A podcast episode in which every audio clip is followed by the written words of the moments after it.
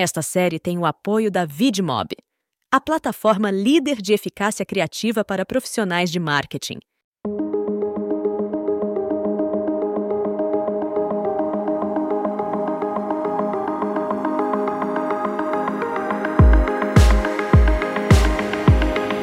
Olá pessoal, está no ar mais um Tomorrowcast em sua versão Insight Talks. Eu sou o Camilo Barros. Eu sou a Camila Tabaque. E eu sou o João Batista. E nós somos o Instituto For Tomorrow, e essa é a série especial Intelligent Create, desenvolvida em parceria com a VidMob.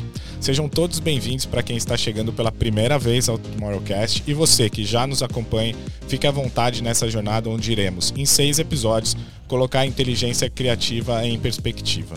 O propósito da VidMob, nossa parceira nessa série, é reforçar a criatividade através da inteligência artificial e ser o caminho mais rápido para criativos eficazes.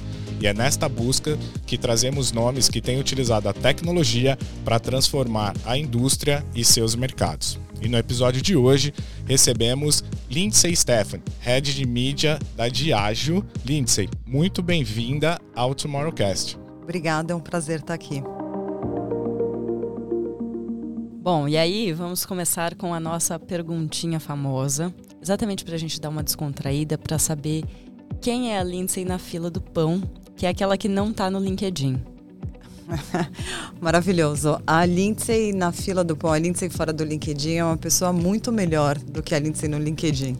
É, porque a Lindsay no, no fora do LinkedIn, ela é uma pessoa mais, ela é livre. Então eu fui educada eu tive uma figura materna muito presente, muito forte, que quando você pensa como construir um adulto é, estruturado, eu acho que ela cuidou dos pilares certos.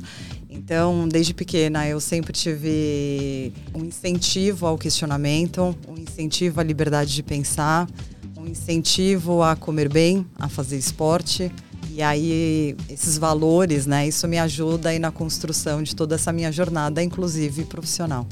Ou seja, ela não vai na fila do pão. Isso! Foge da padaria. Eu vejo a Lindsay na fila do, do aparelho não, da academia. Não, é, ou fazendo o próprio pão, né? Integral e tal, com a, o seu fermentação natural. É, esse é o, é o desafio aqui essa pergunta ela vem entregando assim as pessoas vão trazendo esse esse olhar né de que a gente consegue de alguma forma destruir essa coisa que o LinkedIn te coloca meio como uma vitrine ali e tal. E é importante porque é dali que a gente segue entendendo de fato quem são as pessoas. Mas agora a gente pode falar de trabalho um pouco a gente entender um pouquinho disso ali Lindsay, a gente vinha conversando sobre o papel aqui em off, né? A gente vinha conversando sobre o papel da mídia e da criatividade e como isso tem se aproximado de, de alguma forma. E isso vem muito porque a eficácia, muito mais que a eficiência, se tornou ali um super desafio do, dos gestores, né? A gente gosta sempre aqui de diferenciar né? o processo do que é o que está ali no, nos resultados. E na Diage vocês inclusive dão nome para isso, né? Se chamam de precision, que é esse olhar para essa busca de, de eficácia e tendo uma, uma abordagem criativa muito baseada em dados. A gente tem ali um, um dia a dia também com vocês ali, a gente vê o quanto os, os dados são importantes na, na construção dessa, dessa estratégia. Sabemos que você é uma entusiasta do uso da tecnologia, do uso dessa gestão de dados. Como tem sido essa? Você falou um pouco sobre a tua construção como pessoa e a tua construção ali profissional para trazer isso para dentro de uma companhia que é uma companhia de legado, robusta, difícil de mudar as coisas. E como é que entra essa cultura de dados? A cultura de dados ela é uma jornada, né? Quando a gente olha para o mercado, ela vem se construindo já faz algum tempo. E a discussão que eu tenho bastante com o meu time, acho que ele é um movimento não só Brasil, ele é global, porque ele acontece, para mim, ele é muito claro. Assim, você tem duas frentes. Você tem eficiência, que aí eu estou falando de meios de mídia, então tudo que é veiculação, porque a mídia sempre vai ser veiculada. E aí você tem a eficácia, que eu estou falando basicamente de mensagem. Então são meio e mensagem. A, a grande discussão que eu acho que vem, a, que vem acontecendo nos últimos anos é a gente trabalhando muito em eficiência duas coisas, né? Primeiro é muito em eficiência, então a gente se tornou muito efetivo, os dados que suportam isso. Só que você começa, um risco grande é que você começa a entrar no detalhe do detalhe do detalhe, e aí você vai trabalhar na rentabilidade do CPM você perde um pouco de direcionamento estratégico ao que você realmente quer fazer. Então, na minha cabeça, assim, na minha visão, ele é sempre um match entre as duas coisas. E infelizmente você tem esses mundos ainda um pouco separados, né? Então o que a gente tem trabalhado muito na Diageo, eu tenho procurado fazer é como que você traz, entendendo que a criatividade, aí eu tô falando de conteúdo, meus criativos, eles representam a maior parte da, da eficiência dessa mídia hoje em dia, é como que você trabalha. Primeiro ponto, você tem que colocar um time ou as pessoas realmente focadas no negócio. Então, como que eu realmente construo valor para aquela marca? Qual é o objetivo dela? Então, pegar um exemplo aqui, vodka, acho que está mais fresco na minha cabeça. Smirnoff. Smirnoff é uma marca que ela não tem problema de awareness, todo mundo conhece Smirnoff. Mas as, eu, o que eu preciso construir com ela seria meio de funil, que na verdade, na visão da marca, que eles não sabem falar isso pra gente, né? Na visão deles, é, eles precisam construir é, distinctness. Então, eles precisam construir diferenciação. E aí, como que a gente transforma isso? Só que eu transformo, de novo, eu transformo isso por se eu ficar só na eficiência, eu vou ficar ali no, no, nos meios, explorando, atingindo pessoas e passando a mesma mensagem. Quem vai fazer a diferença para eu conseguir construir, contar essa história, vai ser um criativo. É, então a forma, e aí eu tenho provocado muito meu time, as duas coisas que eu tinha falado. A primeira é estar conectada com o negócio, porque para a gente não se perder até a gente saber o nosso valor, porque chega uma hora que você vira um ser à parte, né? Fica lá os inteligentes ou os esquisitos, datas, que ninguém sabe o que a gente faz ali no cantinho. E o segundo é provocar para que você tenha material para que sim você consiga trabalhar e, e, contar a história e ter resultado e botar pesquisa e dados para retroalimentar esse processo. Então, não seria só dados como plataforma, First Party ou outras ferramentas, mas dados também de pesquisa, Brandlift, enfim, Cantar, coisas para a gente mensurar e orquestrar todo o ecossistema. Lindsay, uh, considerando que os desafios de, de, uma marca global como a Diageo uh, personaliza o conteúdo para as diferentes regiões, e agora que você falou aqui nesta, neste precision e na relevância, não é? Estamos a falar de eficiência e eficácia, tudo torna-se um desafio muito maior de, quando é uma marca global, mas que tem de manter precisamente esta relevância e esta eficácia localmente. Como é que vocês abordam uh, esta dor de cabeça? É, uma das coisas muito legal da Diageo é que ela, é, ela não é uma. As marcas que nós temos não são marcas de necessidades, elas são marcas de desejo. Então isso faz muita diferença. E o consumo, ele é local. Então, por mais que a marca seja globalizada, quem vai tomar é o brasileiro. E o brasileiro ele tem um comportamento, ele tem uma cultura que é o que vai dar o drive para tudo isso. Então, a gente acaba estando muito mais conectado, né? Respondendo a tua pergunta, a gente está muito mais conectado na cultura, no lifestyle, nos, nos, costumes, nos hábitos, nas ocasiões que eu posso estar atuando e quais são as motivações que levam a isso. Então é sempre uma matriz que a gente analisa a ocasião com a motivação. E isso acaba sendo muito local. E aí a gente tem todas as discussões com o global, o que funciona, o que não funciona, o que eles querem implementar, o que a gente não quer aceitar, enfim. Aí acho que tudo isso faz parte do jogo, mas de forma resumida é, é isso que é como a gente atua. E os dados acabam contribuindo nessa, nessa discussão, né? É, e a pergunta que segue é como é que você explica o carnaval para o global, não é? Olha, é só trazendo eles aqui, aí depois eles têm que vivenciar a experiência e aí tudo fica muito mais fácil. Exato, exato. Acho uma diferença, né, de, de consumo nessa relação cultural que você pega o Brasil é muito diferente a forma de consumo. Se pegar a gente aqui com o João lá em Portugal é diferente também, né? Então não dá para ter um, um drive só global, porque é o que você colocou, né? Chega, o consumo acaba sendo local e cada um na sua, na, da sua forma, do seu jeito, né? Sim, a gente é, nós vamos lançar, nós já lançamos, só que de forma tímida, acho que o boom vem agora no verão, a campanha de Smirnoff, que ela que é o jeito, o jeito brasileiro de fazer as coisas, que é exatamente isso, né? Então, que é muito legal a campanha, que você pega a caipirinha, as nossas frutas, aí você pega o sushi, que tem cream cheese. Sabe? Aí você vai pegando várias coisas que são abrasileiradas, não tem, é cultural nosso. E aí como que a gente é, explora e aproveita isso, que é um super diferencial, né? E aí, quando a gente fala, assim, vocês têm um portfólio bem amplo de, de produtos, de momentos, né, de, de consumo, e aí de muitos insights que eles vêm de várias fontes para serem cruzadas, trabalhadas. Quando a gente olha exatamente para todos esses insights por marca, e aí ter que trabalhar esses insights de maneira ágil para que ele possa ser usado né, em campanhas, para que ele possa ser usado pelos times. Como é que é essa eficiência criativa no dia a dia para vocês, né? Como é que é essa jornada assim de realmente como é que vocês olham para isso? Quais são os pontos de atenção? O que, que vocês estão mais realmente atentos dentro desse do processo de dados e transformar esse, esses dados em eficiência e eficácia? É, a gente tem uma uma sorte, uma, um ponto que acho que conta muito a nosso favor, que a gente tem o Debar, que a gente tem um e-commerce próprio, né? Então, isso faz com que nós tenhamos muito first party, né? Eu consigo trabalhar um full funnel e aí toda a minha mídia eu direciono para esse canal.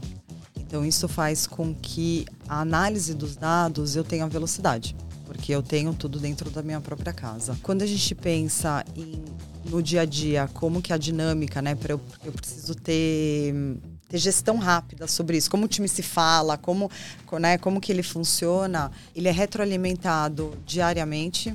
Ele é um time que está focado no negócio, na construção da marca. Mas eu, principalmente, eu acho que são é, é uma questão de processo, né? Então, primeiro tem um processo bem definido, alinhado com a marca, qual é o objetivo estratégico da marca, não o objetivo estratégico da mídia. São coisas muito diferentes. Eu tenho, eu quando falo eu e meu time, né, a gente tem a obrigação de traduzir o que eles desejam, né, da, da necessidade deles para a nossa ciência. E aí como que o dado me suporta nisso? Ele, ele suporta na hora que eu fico validando hipóteses. Então a gente tem você bota a mídia para rodar e você tem teste A, B, A, B, pesquisa, Brandlift, e aí a gente tem gestão com as marcas, ela acontece a cada três dias para marcas que estão com campanhas no ar. Então é uma coisa bem, bem ágil mesmo. Para que a gente possa testar, aprender, ter correção de rotas, isso ela acontece numa outra velocidade. A gente começou a trabalhar de forma mais integrada assim, eu acho que no último ano, é muito pela necessidade do mercado, né? Você vê uma grande transformação, a, a minha visão, mas eu vejo que você teve três eras que aconteceram, né? Você teve a primeira era, que foi a era do texto, que aí eu tô falando, né, quando surgiu o Facebook, lá o textinho, a, que é o X agora, como que era? O Twitter e tal. Depois você foi para a fase, que deve ter sido, sei lá, acho que 2015. Ele começou a ir para a fase das fotos, que foi onde surgiu o Instagram, que ele começa a ter as fotos, as imagens são mais relevantes. Você teve uma fase meio blur ali, na, na, que tudo aconteceu ao mesmo tempo, que foi o boom mesmo que aconteceu na, na pandemia. E você tem agora, acho que pós-pandemia até agora, uma, uma fase que enfim, algumas pessoas chamam de excelência, né? O digital excellent, que ele é, que qual é a grande diferença? Você tem o 5G. Então o 5G e aí você vai para os vídeos, né? Então você tem um 5G que está trazendo 5G, a inteligência artificial, e vídeos, que ele traz uma outra velocidade, um outro dinamismo para toda para todo esse ecossistema. Então, materializando o que eu estou falando, eu tinha tive uma discussão há uns seis meses atrás que eu estava tendo muita dificuldade de entender, estava é, estudando search, tá? Logo quando peguei é, se pago, não pago, onde que a gente tem que ir, quais são os territórios que eu tenho que atingir, o que estão buscando, o que, que a gente endereça, não endereça, que eu tenho conteúdo para entregar, etc. E aí a gente não conseguia ter uma coisa de forma integrada, uma visão. Eu queria uma foto macro, né? E eu não conseguia ter essa macro porque são milhares de universos, tem sobreposição. Os targets das marcas eles acabam sendo muito parecidos. Hoje em dia eu abro muito pro robô e o robô me dá inteligência, né? Que é o criativo que vai fazer a diferença. Sou então eu abro a, o universo aberto e aí ele vai vendo que ele entrega melhor. E aí eu não conseguia chegar num ponto, enfim, com inteligência artificial, em 20 minutos eu fiz uma varredura tudo da Diageo e eu tinha lá uma lista de tudo que eu precisava fazer, em quanto tempo e qual que seria o D para do meu KPI, quanto que ele iria mudar. E aí o que a gente tem feito é provocado todo o ecossistema para que isso seja um, um pensamento, um modus operandi, não só da Diageo ou da agência que nos atende, sim todas as pessoas ali têm essa mentalidade é, tanto de ownership do negócio, como dos acessos que, existentes e as avenidas aí que podem ser navegadas. Pegar esse ponto do third party ali, que a gente está perdendo, né? Esse third party, você falou do Debar, eu acho que isso é uma coisa que mudou muito pandemia para cá, né? Assim, a forma de, de adquirir o produto, da forma que você consome, a gente já falou, né? Do, do universo cultural ali, mas eh, hoje você tem esse ponto de contato indústria direto com, com o consumidor, não só através do Debar, mas a gente vê que tudo que a gente fala de retail media, de alguma forma, vocês estão ali envolvidos, né? E a gente tem falado com com bastante gente aqui, tem sido talvez hoje a busca do pote de ouro do gestor é, é encontrar uma fonte de first party para poder trabalhar em cima disso.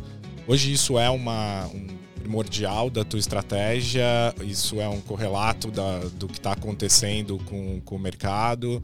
É, você falou um pouco de, de Debar, mas como é que entra esse olhar de canais e buscando o first party, buscando essa relação direta com o consumidor? A grande riqueza do retail é por causa da data transacional, né? Que eu acho que isso vai fazer traz uma grande diferença para a nossa estratégia de mídia num pensamento de full funnel, obviamente. Então, é, o que a gente tem feito, a gente tem testado. Se eu pensar uma jornada toda, eu vou ter, dependendo do grau de maturidade de cada marca, a gente está começando a fazer as divisões. Então, por exemplo, se eu tenho uma, uma campanha de vodka que as pessoas já conhecem, então eu estou do meio do funil para baixo, talvez eu tenha colocado e apostado um pouco mais em retail, porque com isso eu vou garantir que eu tenho uma, que eu tenho uma, uma virada rápida e aí eu testo. Versus um pedaço dessa mídia que eu também entrego no meu canal próprio. E aí agora a gente está nesse momento exatamente testando as duas bases. É, não tenho ainda nenhuma conclusão tem as conclusões de o que mais converte, o que mais, mas aí tem um custo mais caro, mas eu tenho data tradicional versus first party, que é a minha riqueza que, que deixa a minha mídia mais barata lá na frente, né? É, o nosso objetivo estratégico sempre vai ser aumentar enquanto houver o first party, obviamente, porque ele é a maior riqueza que eu posso ter, mas o que a gente tem feito é mensurar o custo, também o custo de aquisição. Porque também se eu começo a explodir custo de aquisição, talvez eu tenha que trabalhar transacional e tá tudo bem. E aí, com isso, como a gente vai construindo a jornada pelo olhar, pelo ponto de vista do consumidor e não só na construção da minha base, que é uma visão um pouco mais interna, né? E hoje você tem que olhar para Mercado Livre da vida, você Super. tem que olhar para Amazon e afins dentro da ah, tua estratégia. Tem, não tem um como não olhar, né? A gente tem recebido, inclusive tem tido discussões é, gigantescas dentro da Diageo, globalmente, sobre parceria com eles e como que a gente explora cada vez mais, entendendo que eles não só mais não só mais fazem parte do fundo de funil, e sim como eles conseguem contribuir para a minha jornada toda. Quando eu olho em custo, eficiência, eles ainda são muito interessantes. Então, como que a gente é, é, melhora cada vez mais essa relação e constrói? Lindsay, outro desafio dos gestores é a governança e, vocês estão numa indústria onde precisamente a comunicação é altamente regulada. Do outro lado, as plataformas de mídia são cada vez mais, mais amplas e com públicos mais variados e mais abrangentes, não é? E como sabemos, eh, nem todas são tão seguras quanto, quanto deviam ser, sobretudo eh, em restrições de idade. Como os dados e a tecnologia ehm, conseguem ajudar nesta missão de, de, de, de se calhar, de autorregulação, diria? É, por nós sermos uma indústria de álcool, então a gente, a gente é muito sério com isso. Então, por exemplo, até hoje a gente não entrou em TikTok, mesmo o TikTok tendo liberado, é, tá já fazendo mídia alcoólicos, a gente tem questões dos globais, estão conversando, enfim. O ponto é, eu tenho tanto ferramentas de controle para distribuição, que eu tenho range que eu tenho que atingir, como a gente tem para todos os parceiros que a gente veicula, eu preciso do comprometimento deles e eles assinam a nossa LPA, se eu não me engano o nome. Mas enfim, um compromisso de que eles a, todas as entregas elas são em conteúdos seguros e não tem aí todos tem lá os universos. A gente tem cortes e às vezes isso tem, enfim, já teve casos de plataformas, mesmo que tenham aprovados, que a gente tem compromisso, como a gente tem a verificação mensal com a Adobe, ela corta e aí você não entrega enfim, aí entra numa parte de uma negociação, como que se isso entra em rebate, tarará, mas é uma outra história. O ponto é, por ser alcoólico, nós somos super rígidos isto, com isso. Então, mundo digital, todos têm que ter o compromisso assinado de ambos os lados, validado pelos nossos jurídicos. É mídia offline, se for aberto, só depois, aí tem as, as regras, né, que só nove e meia da noite, eu não posso. E se for offline também OH, você também tem as questões de líquido, desejo, como que você fala. Tem uma série de regrinhas. Então, é nós somos uma indústria bem controlada. Eu já trabalhei com, acho que o que mais se aproxima, mas não era nem tão restrito, eu trabalhei com medicamentos. É, eu tive uma passagem rápida na Taqueda, que era a mesma coisa, mas eu acho que alcoólicos ele ainda é mais sério e acaba fechando essa, essa diversidade que tem de plataformas e formatos e tudo muito por conta disso. Até porque hoje está tão difícil, né? Você olha a pessoa, ela, ela tá lá no documento que ela tem 21, 25 anos, que é o que a lei pede, mas ela tem cara de 16, né? Então é complicado esse. É, é autodeclarado, né? Porque ela, ela que fala mesmo. Né? É, então você acaba tendo isso, e aí nessas plataformas mais nativas acaba sendo bem difícil isso. Mas vocês trabalham bastante também os influencers, os creators nessa nesse caminho ali. Esse risco é calculado para Ele é calculado. Ele é calculado e ele é assinado por ambas as partes. Nenhum a, a Diageo trabalha com risco zero. Isso para a gente é uma política bem séria. Tipo, eu posso ser demitida se, se sair espalhando mídia aí sem que é conteúdos impróprios, né? É entrega imprópria.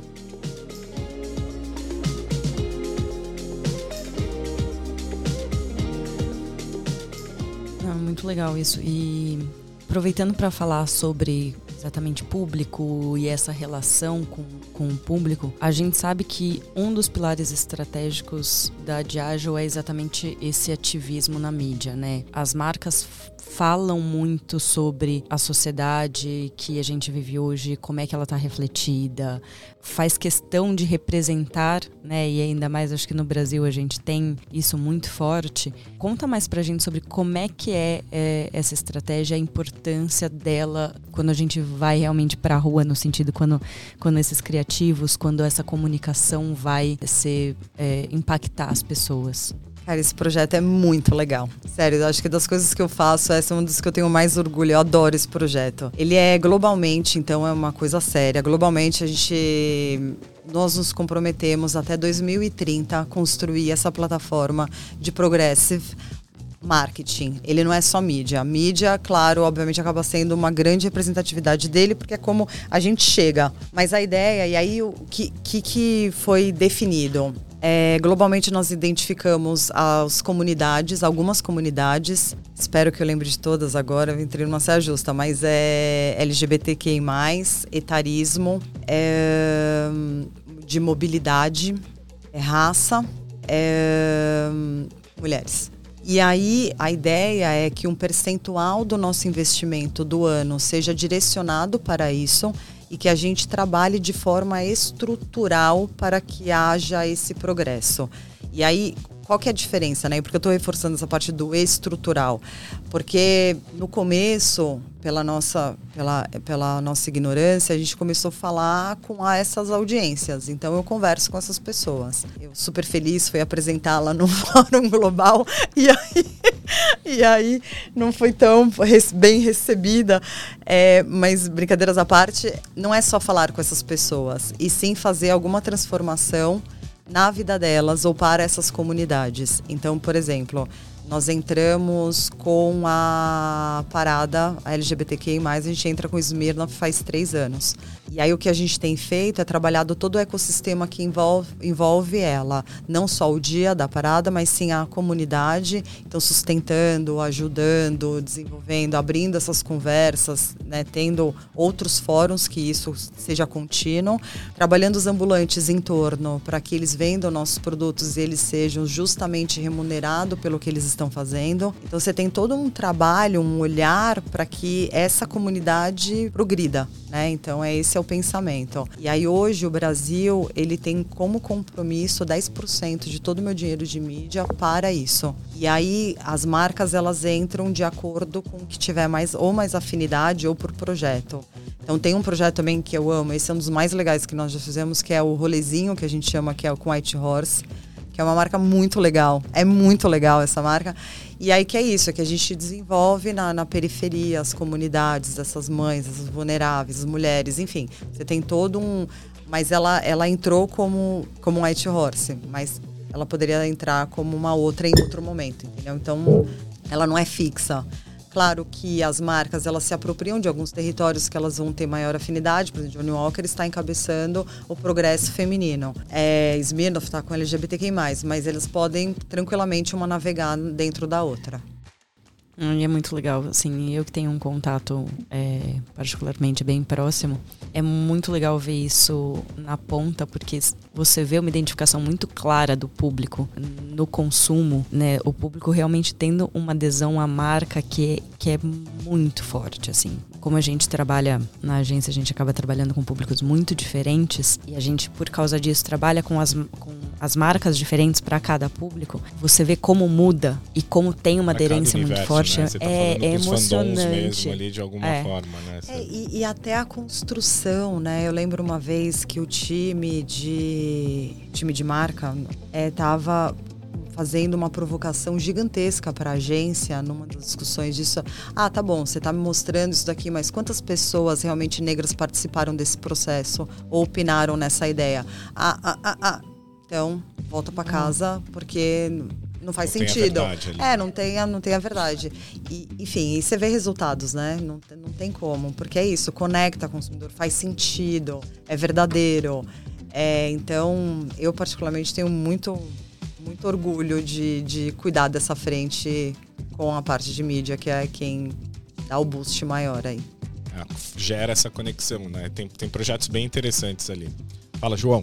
Mas deixa eu recuperar aqui uma conversa, porque uh, temos na oportunidade de que uh, ontem foi o, o, Festival Juntas da nossa Camila, organizado pela nossa Camila e pela sua agência, e que é uh, precisamente uma plataforma de potências femininas. Portanto, quer dizer, esta conversa, e quando estamos aqui diante de uma organização que eu tive o prazer de assistir à Seal Seller em 2019 aqui em Lisboa, na conferência da Global Marketing Week, e marcou-me bastante a força da Seal Seller Seller enquanto mulher e via-se perfeitamente que por baixo dela uh, só poderiam haver lideranças femininas fortes. Uh, e hoje estamos a falar com uma delas, portanto, quer dizer, e, e este assunto um, ehm, não pode ficar e não pode ser uma modinha uh, e cair no esquecimento. E, portanto, quer dizer, queria, queria deixar aqui sublinhar, quer dizer, que a nossa Camila uh, ontem teve mais uma edição do seu Juntas que foi um sucesso, não é, Camila? Fala-nos lá um pouco, assim por alto, eh, de números e de, de, de, do seu festival. Adoro o João fazendo meu jabá. É, tá Amo. Depois a gente manda Vamos embora. não tem problema não. Exato, exato. Estou à espera da edição Lisboa. É isso, a, a gente vai Lisboa. fazer a edição Lisboa. Mas o que é muito legal, eu acho que assim, é um projeto que ele saiu do. Ele já é a terceira edição, né? A gente fez a primeira online e aí a gente fez uma presencial em outubro e agora essa que é a maior, agora em dezembro. E o que eu acho que é mais legal é que no começo todo mundo duvida um pouco, sabe? Do assim, ah, é um, um, evento de pauta feminina, mas vai ser grande, não vai ser nichado. E o que foi muito legal, a gente teve um público, a gente formatou um evento num modelo que não estamos acostumados dentro do mercado de evento, no sentido de que a gente tinha uma parte paga, que era uma arena de shows, e uma parte gratuita, onde a gente colocou todas as experiências, os talks, o conteúdo de forma aberta no parque. A gente teve rodando mais de 15 mil pessoas durante o dia e numa plataforma que é uma plataforma para ressaltar a potência feminina, mas ao mesmo tempo convidando todo mundo para participar, porque é aquela história de que a gente não quer falar de mulheres para mulheres, a gente quer exatamente trazer a potência feminina para que todos vejam essa potência, né? Para que todos olhem para isso. E aí é, foi muito legal de ver um público, inclusive masculino, bem representativo no evento, escutando os assuntos, escutando os bate-papos, participando da, das experiências, das experiências da, das marcas.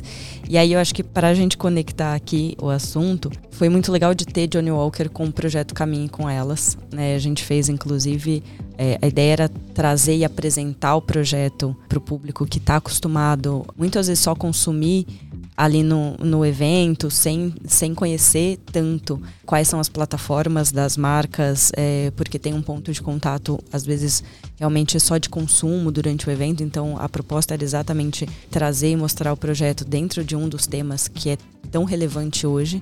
Mas aí eu queria que a Lindsay contasse o que é o projeto um pouquinho e como é que hoje ela se conecta com Johnny Walker. E por quê? Porque é isso, né? Todo mundo fala assim, ah, uísque mulher, uísque não é uma bebida para mulher.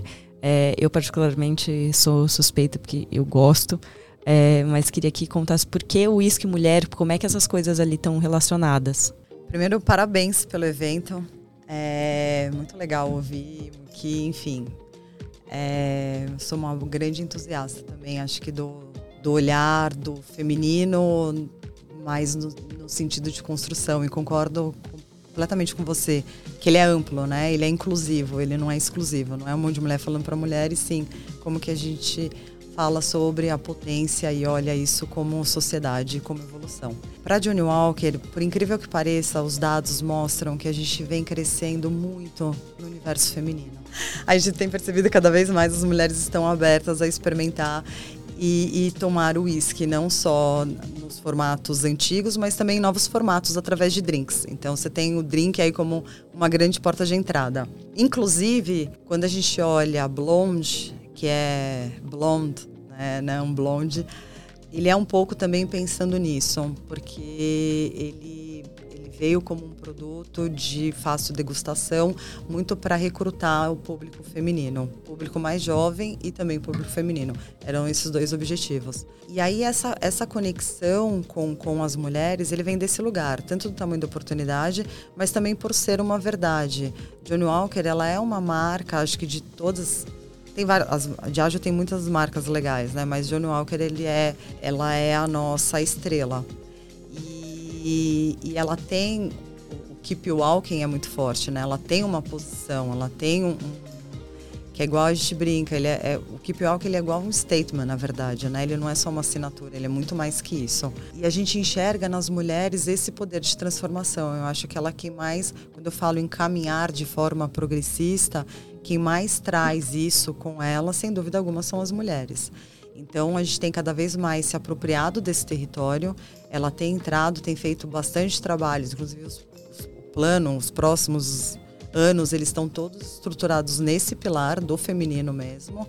Tem sido um sucesso. Então a gente tem realmente quebrado as barreiras de entrada e cada vez mais empoderado nossas mulheres a tomarem o uísque e num lugar seguro, né? Você Sim. tem muito esse olhar também de capacitar, como a Camila estava falando ali, de capacitar o trade, capacitar ali onde vocês têm uma força para se tornar um lugar seguro para as mulheres estarem também. Sim, o ano passado a gente fez um projeto muito legal que ele foi focado no Rio de Janeiro mas que ele estava focado exatamente nisso. É como que é o bar sem assédio, né? Ele começou no Rio de Janeiro e aí ele a gente spread para o Brasil inteiro, mas nos, nas principais praças do, do, do, país que é isso, a gente tem cada vez mais, ela construiu uma plataforma de como educar é, e sinalizar o, o, bar sem assédio, porque a, nós mulheres sabemos o quanto nosso, a gente fica vulnerável, o quanto a gente tem que tomar cuidado ao nos divertirmos, enfim. Então a ideia, o que está por trás, a construção disso é você treinar toda, todos os bares e ter sinais para que essas mulheres sintam-se seguras e aí tudo isso é feito, foi construído por John Walker, é ele que está encabeçando esse movimento. Ele é mais que uma ação, né? Ele é um movimento. Sim. Acho que é isso, né? Faz, constrói um ecossistema. Aliás, eu acho que essa campanha uh, ganhou qualquer coisa em Cannes. Eu lembro-me de ver, no, pelo menos, shortlist de, de Cannes, essa campanha da Johnny Walker. Mas tudo bem, agora estamos à espera de uma Jane Walker, não é? o João já puxando ali um, uma, eu gosto, eu adoro a ideia. É, sim, faz todo sentido. Lindsay, o João comentou ali, né? Ele falando até da. Se a gente olhar ali para uma linha mesmo de, de, sucessão, vamos assim dizer, da Diage, a gente encontra muitas mulheres e a gente está aqui com, contigo, que é uma referência do, do mercado e a gente faz esse mapeamento aqui. E isso vem mudando também, não só para o lado do, do feminino, do que a gente está trazendo aqui dos talentos, mas a gente já falou de dados, a gente já falou de toda essa questão da tecnologia, da inteligência artificial é, esse olhar, né, esse cuidado de entender é, comunidades, de entender como se relacionar com isso. Qual que é o desafio hoje, a hora que a gente continua falando de pessoas, né? E agora não só as pessoas pro lado de fora, mas as pessoas pro lado de dentro para você formar o seu time. O que, que precisa ser para fazer parte e como que é essa busca? Que ela já não é mais por um profissional de mídia. Não.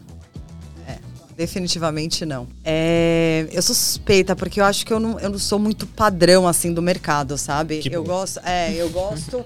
primeiro que eu gosto de gente... é, Enfim... Eu vou ser objetiva na, na sua resposta, mas deixa eu só construir em torno, porque é, Não esse precisa ser assunto. objetiva, é, tá- não, tá é esse, esse assunto me, empo- me empolga muito. Primeiro ponto, pra mim, assim, eu acho que você precisa ter pessoas que tenham curiosidade intelectual, que gostem de fazer. E pra mim é isso, é é isso que eu preciso. Você tem vontade de aprender e você não se importa de colocar a mão na massa. O resto eu te ensino, aprende, a gente faz junto. É, que, que é isso que movimenta. Eu, eu tava fazendo essa reflexão esse final de semana, coincidentemente, sobre os meus times. E eu sempre criei os rebeldes. Assim, eu sempre tenho uns times, ou eles são. É muito bom, eu sempre queria os rebeldes. Mas, e aí eu falei, gente, mas por que, que acontece isso? Porque eles vão crescendo, né? E aí eles ficam muito raivosos, às vezes eu tenho que ficar controlando e tal. Eu falei, mas por que, que isso acontece comigo, né? Porque eu que faço isso, né? A gente. Enfim, minha terapeuta, é, minha terapeuta sempre me provoca, às vezes quando eu levo algum problema pra ela, ela fala, mas por que, que você grudou nisso? Se grudou é uma coisa sua, né? Então, ah, tá bom, é isso. É, e eu acho que é um que é por causa da liberdade. Né? As pessoas precisam ser livres, livres para questionar, para falar, para opinar.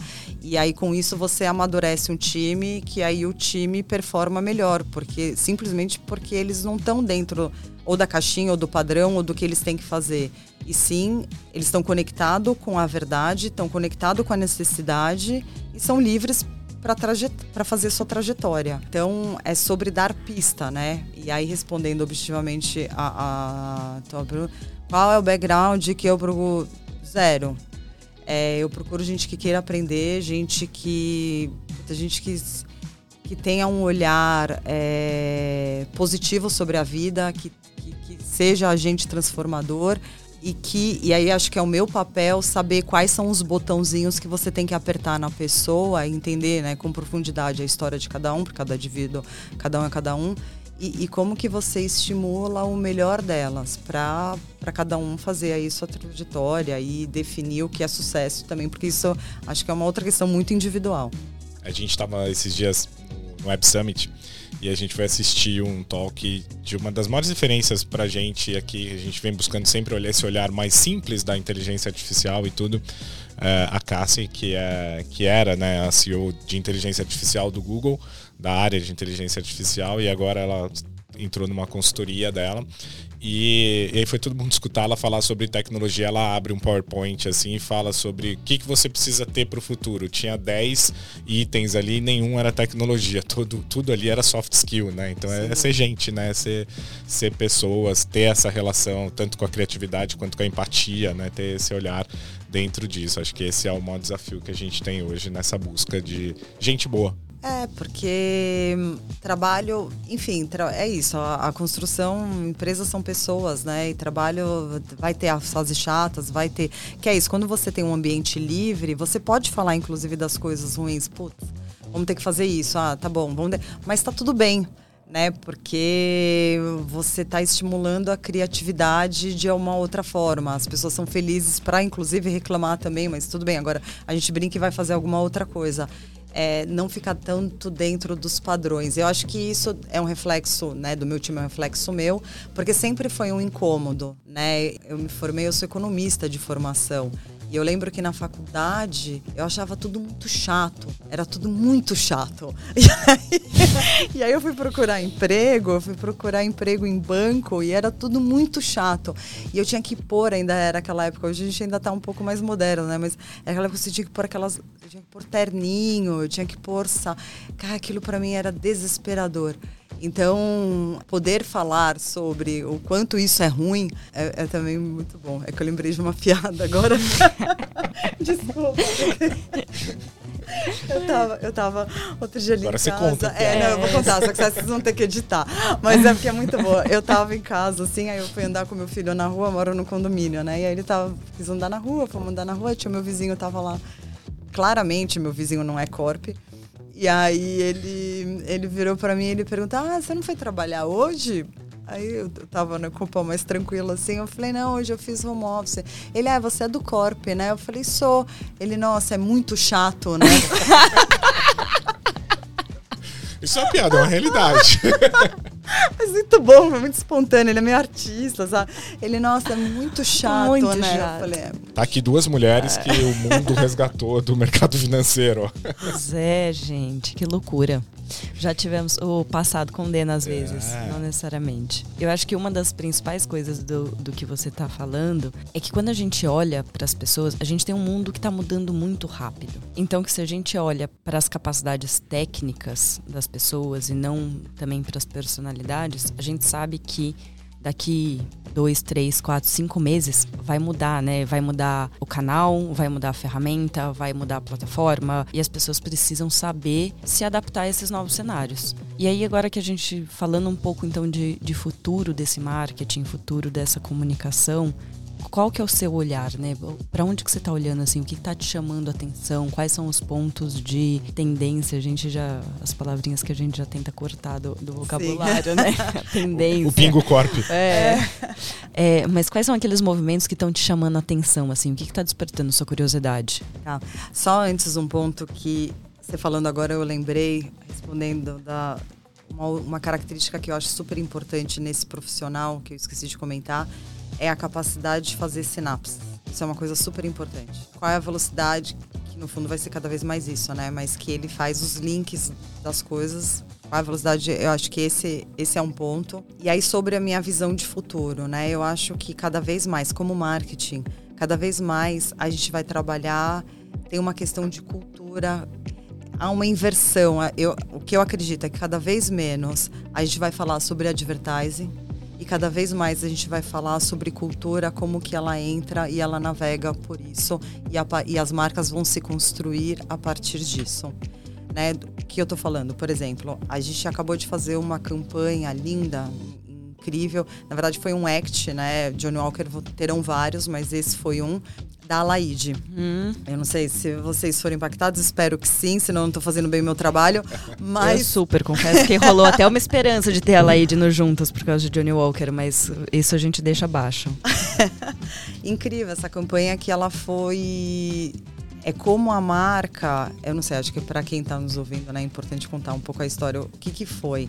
Johnny Walker pensando nessa coisa do progresso e com a mulher, ela teve, a gente fez uma errata, uma correção é, histórica, uma repara reparação histórica, que foi a Laide, ela foi banida do cenário da bossa nova na década de 60, se eu não me engano, 60, 70, por ela ser uma mulher negra. Então, o que que Johnny Walker fez? Ele fez, ele lançou, né? Então a gente trabalhou toda a, a rede de PR como jornal, com uma errata, como se a gente estivesse retomando ela e levando ela para essa cena, corrigindo essa história. E aí levamos ela lá para Nova York para ela fazer, enfim, a, a, participação e ela foi na, na Times Square, enfim, todo tudo que ela não conseguiu realizar. Privaram ela. É, tudo época. que ela foi exato.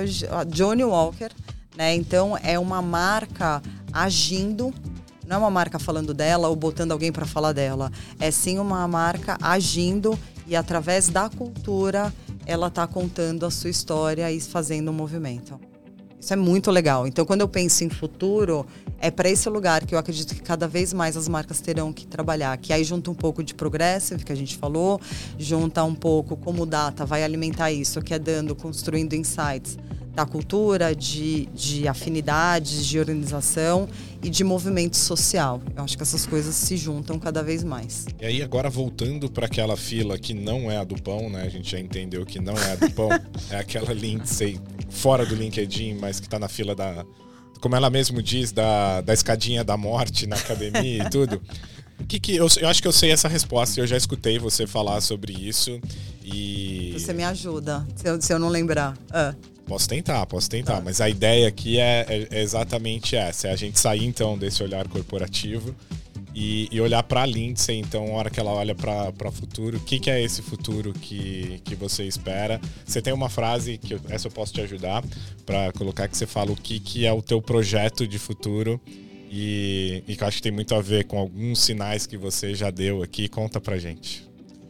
É, eu tenho um desejo, né? Ele ainda é um desejo. Eu estou me construindo para isso, mas é um desejo de trabalhar as mulheres vulneráveis, mães com crianças até dois anos. É, depois que eu me tornei mãe, isso me sensibilizou muito. E aí, e de onde onde é o gatilho disso, né? De onde veio? Eu vim de uma infância é, humilde, onde eu tive uma mãe solteira que criou as filhas, enfim, que ela, é, ela conseguiu construir mulheres fortes, mas com toda a limitação que ela teve. E eu acho isso foi muito simbólico e muito importante na minha vida. Então, quando eu me tornei mãe, eu voltei para esse lugar, né? Que acho que e é muito louco. Vou abrir aqui um capítulo sobre a maternidade, mas ele é um na, na, na vida de todas as mulheres que que eu não estava preparada, a funça do filho, aquela correria, o cansaço, tá tudo bem. Eu sempre tive muita energia, então tá tudo certo. Acho que o, mais difícil para mim foi a reconexão com a minha criança carente lá. Então esse emocional ele foi ele foi muito forte para mim, né? Cada um tem a sua história. Então quando eu vejo essas mulheres que estão nesse momento tão vulneráveis e estão ali nas suas necessidades ainda primárias, isso lacera meu coração. E aí, se isso me dói tanto, como que de alguma forma eu construo em cima disso, né? Então, quando eu falo, putz, o que vai preencher o meu coração, o que eu acho que me traria, e ele pode ser aposentado, ele pode não ser, ele ainda é um. Tem algumas iniciativas nisso, mas é como que você ajuda outras mulheres em situações precárias. Louvável. Maravilhosa. E aí eu acho que para a gente poder arrematar, assim, digamos, né, o, nosso papo, a gente falou agora um pouco do que, do que te inspira, no sentido, né, óbvio que ali é mais pessoal, mais profundo. E aí a gente gosta também sempre de deixar um pouco de o que está te inspirando no sentido de quais são livros, séries, coisas que você tem visto. Ah, ou... essa eu sei a resposta também. Ah, mas o que. Mas tá, tá deixou tá a, a, cola, deixou a cola antes, já fez o, a, já fez o podcast e não contou. É, o que está te inspirando, assim, o que, que você está consumindo aí que, que vale deixar de dica? Super. Não, e a, a brincadeira é que o Camilo me pegou no momento, né, assistindo uma série. É, eu acabei de assistir as, esse final de semana a última temporada de The Crown. E aí, enfim, eu acho uma série muito, muito, muito maravilhosa. E eu tô, eu resgatei uma leitura que fazia tempo que eu não estava lendo e aí que não tem nada a ver com o meu trabalho, um pouco para inspirar mesmo é que as mulheres correm com os lobos. Eu já li, e aí, mas eu acho que é uma leitura que vira e mexe, vale dar uma, uma revisitada, assim. Acho que eu tenho feito hoje e aí o resto trabalhado muito, cuidado do filho. O The Crown que também é sobre duas mulheres também empoderadas, não é? É. Portanto, quer dizer, estamos todos, estamos a conversa amarrada. Bem, e não é por ser Johnny Walker que caminhamos agora uh, para o final aqui do, do, nosso, do nosso Tomorrowcast. Lindsay, muito obrigado pelos seus insights e por esta conversa, pela sua simpatia, pelas gargalhadas que foram aqui e, e por tudo o que aprendemos. Uh, este foi mais um episódio uh, do nossa série especial Intelligent Creative, de, apoiada pela nossa VidMob.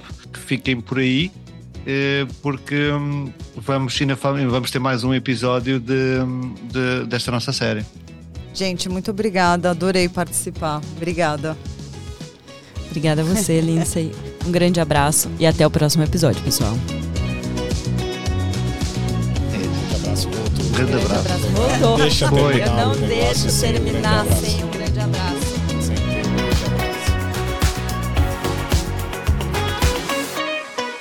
Intelligent Creative Series, presented by VidMob.